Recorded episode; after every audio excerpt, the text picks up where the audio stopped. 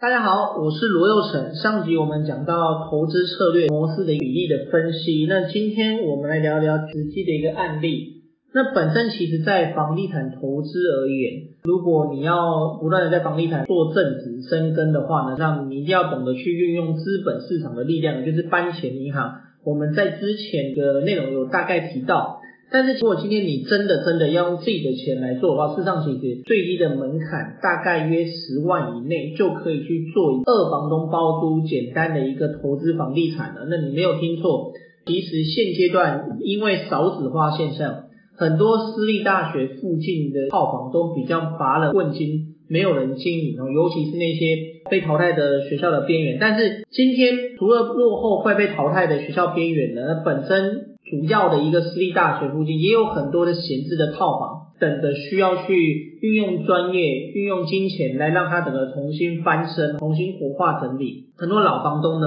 不懂得这种包装的概念，所以才会有我利基市场的一个存在。那什么叫十万以内呢？今天这个套房，假设来讲，它是一个全幢八坪，可能室内有五到六坪，然后约有扣掉公设。其实就是一个非常简单的一投资房地产的一个最小单位，但是它比买还要更简单，因为你不需要付头期款，那基本上你直接只要租装潢的钱，所以你跟房东谈这个长约，那本身来讲，这套房的屋况要抓到十万的原因，是因为基本上要看它的一个状况，可能如果它漏水严重，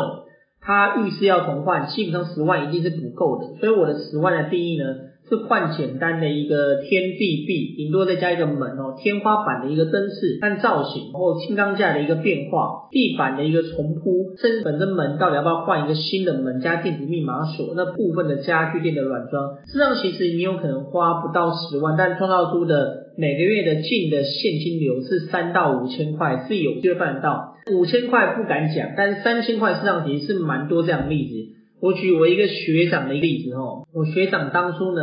在新竹做投资买卖获利之前，他刚好操作二房东的一个案例，他本身呢跟这个房东租上面的空的楼层，哦，一楼的做理发厅，上面二三四楼全都是空的，但是又是独立的一进出厅哈，它的这个楼梯上去房间是隔起来的，二三四楼，但是它的后天的面积不大，大概只有十出头平而已，非常非常的小哦，那所以今天。他就是跟房东谈到每个月一一层楼是三千块，对房东来讲是多的，因为房东也没有住在那里。这个二三四楼加起来是九千块，那他花好几十万去做整理装修之后，每一层大概约花十五万上下，三层楼加起来是五十万。那其实他这样花之后呢，他每个月大间的一个房间呢租到九千块左右，所以摊起来看的话呢，他每一层净赚是将近快要五千块，那。他一个月就赚将近快要一万多块，其实这样的案例就是我们典型的，就是做二房东最低门槛的现金流的案例。如果你因为今天对我来说，我们都做一样的工，你今天要跟房东谈这样的一个 case，那你不管是跟小单位的还是跟大单位的，当然越大的本身房东的这价值观跟他的经验跟看的世界通常也会越大，越不好谈，这个是合乎常理。但是今天对于我来说，一间小套房跟十间小套房跟三十间小套房，其实房东大部分的这个 level 跟素质不会差异太大，除非今天要谈的房东是所谓法人等级的，就是所谓是公司持有的一些标的不动产，它的层级才会差的比较大，而且不太可能一个人需要一个团队去谈成操作这样的一个 case。其实坊间有非常非常多的一些传统产业。比如说大同公司，他们底下的房地产持有的土地跟闲置的不动产真的非常非常多，像是农会，我们有跟新竹农会谈。那比如说像是这个呃很多的一些公股银行，他们底下持有的不动产闲置的非常非常的大量，这个你就不太可能一个人谈，也不太可能现在你听完我的广播，你就可以直接像这样的法人去谈，除非你是有既有的人脉跟资源。那这个是开始最低阶的一个门槛。我举一个故事例子，之前在二零一七年的，在新北哈综合的一个案例，这个屋主呢听到我的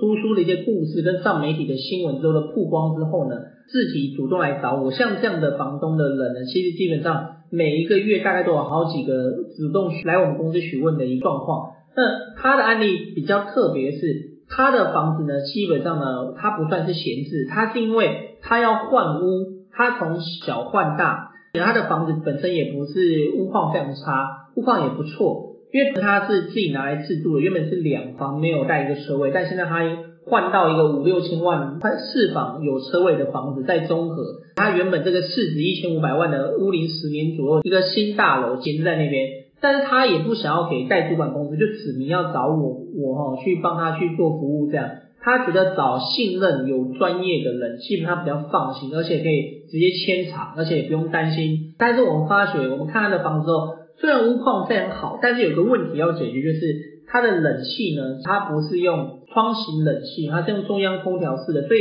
对于未来要承接的租客来讲的话，非常非常的耗电，尤其是夏季，而且它这个房子又是西晒，然后又要缴哦两两千七百块左右，将近快要三千块的一个管理费。所以，就有些种种的一些点，对于未来的租客呢，会有非常大的一个抗性。我们为了要解决这个问题，直接把管理费含在租金里面，不要让我们觉得租客呢是多加的。那么把中央空调呢整个拆掉，再装新的分离式的冷气。然后因为拆掉的过程中，因为木座也会受损伤，所以我们木座呢又部分去整个重做，换部分的家具垫。我们总共花了二十几万。那原本我们跟房东谈的这个两房的电梯大楼呢，月租是一万二、一万三。那我们转租之后呢，租到两万五左右哦。但是我们要扣掉管理费三千，所以我们实拿没有那么多，两万三左右。但是因为我们有投资二十几万在里面，我们的报酬率这个案子呢，大概一个月大概净赚约五千块。这个是简单描述的一个概念，跟我们前面描述。大栋案例呢，它会有差，但是复杂的程度跟解决问题是有段差距。但是我们谈所需要花的时间，